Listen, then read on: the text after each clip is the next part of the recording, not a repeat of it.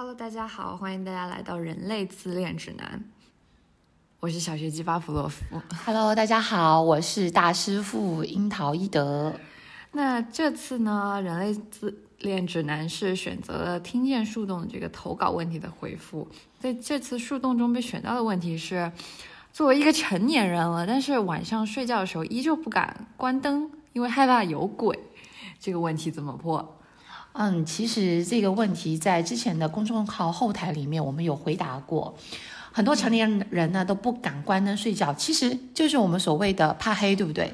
对，其实我也挺怕黑的。在我高中之前呢，就是没有关过灯睡觉的。我们家那个吸顶灯一直都是亮着的。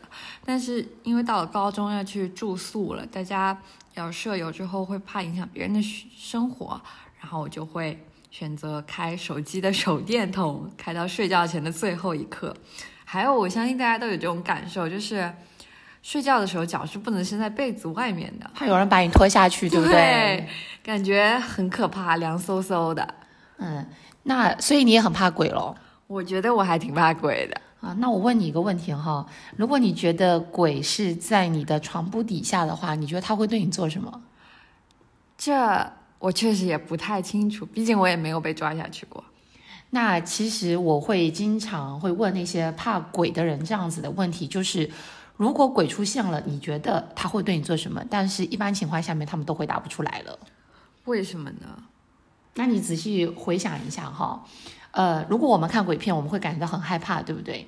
但是这种害怕在鬼出现的那一刻，你是不是就觉得没有那么恐怖了？或者是你会发现在看恐怖片的时候，当鬼出现特别血腥那一刻的时候，其实屏幕会被这个导演给卡掉变黑。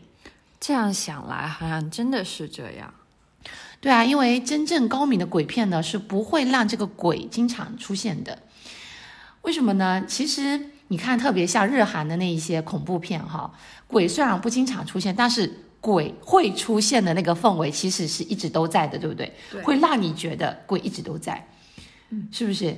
那如果这时候鬼真的出现在你面前的话，你会怎么样，巴甫洛夫？那我肯定想仔细看看，看看这个。这个鬼是真的鬼还是假的鬼？万一是被是个人扮的鬼来吓我的话，我也不能被骗了。然后也可以伸手摸一摸，因为听说鬼的手是冰的。那这么听起来的话，鬼出现完之后呢，你好像不那么害怕嘞。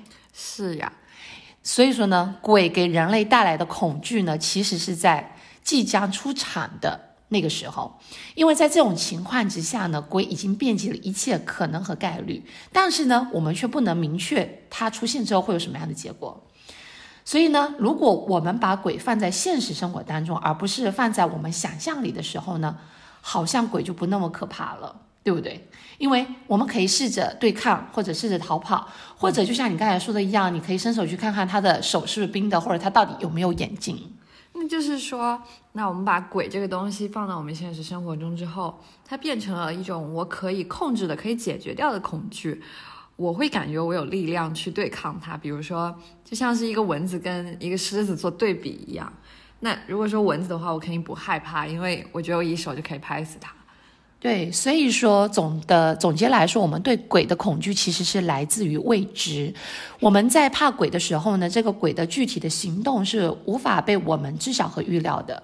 我们不知道鬼会以什么样子的面貌啦，或者在你房间的哪一个的位置出场了，或者会对你做出什么样一种行为。但是你好像觉得鬼是知道我们的一举一动的。那这样说来，这种恐惧其实。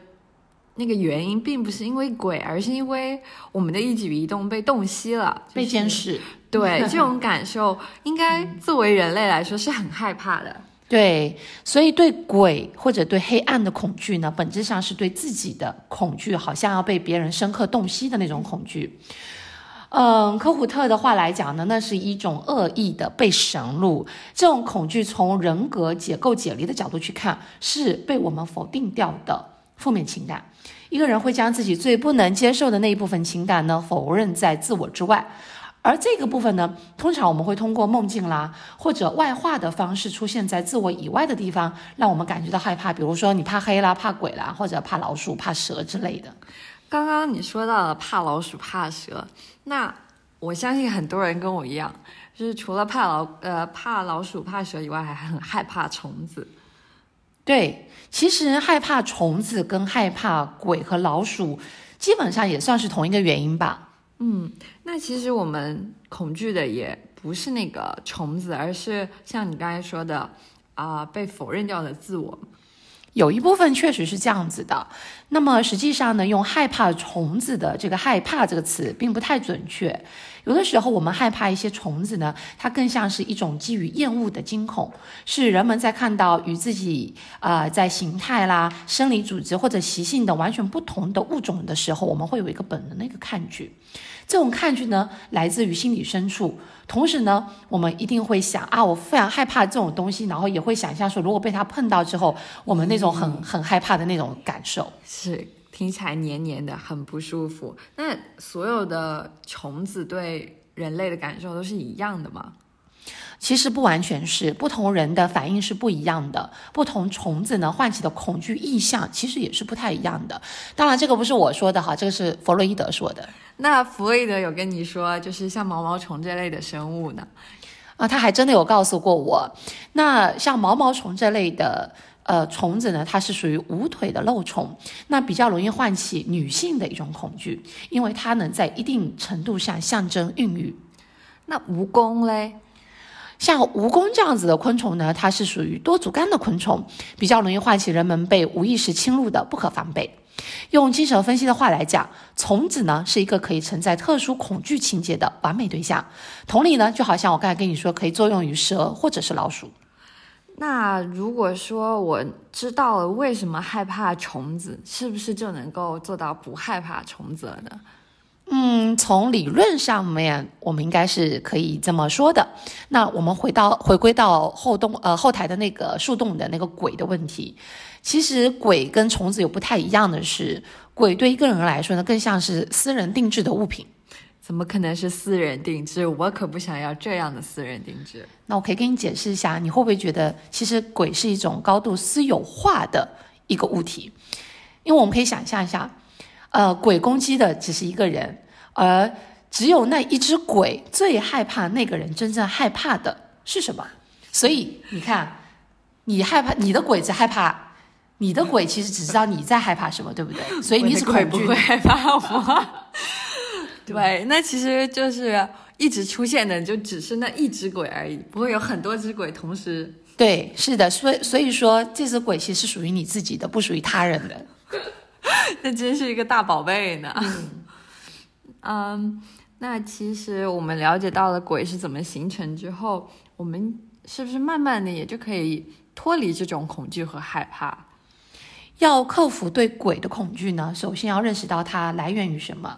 我们也可以说，那只鬼呢，就像我刚才跟你说，它其实是自己的某一部分，只不过呢，它不在自己身上展现而已。你看过鬼片吧？看过呀其实很多鬼片里面，到最后结尾的时候，都会有鬼啊，然后抱着那个主角，然后呢，他们就会互相谅解，给予爱护，然后他们的怨气就会消失了，对不对？然后呢，其实这个也是在隐喻同样的一个道理。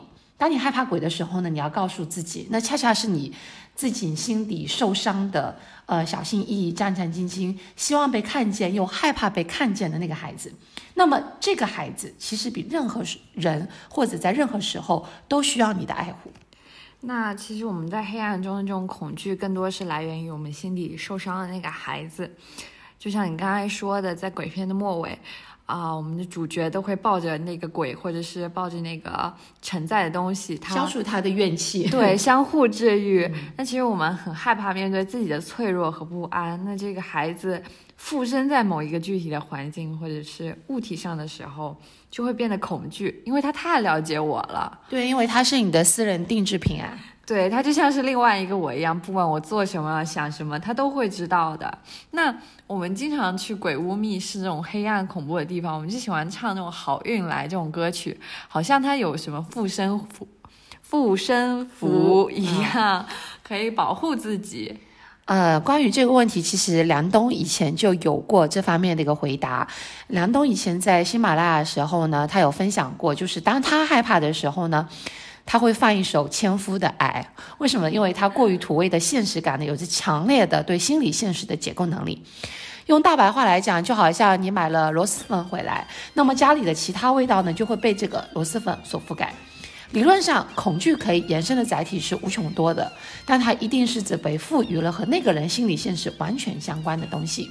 只要我们从现实中回到，啊，想从想象中回到现实当中的话，其实你就不会那么的害怕了。坐船头，哥哥的岸上走，恩恩爱爱，前生帮悠悠。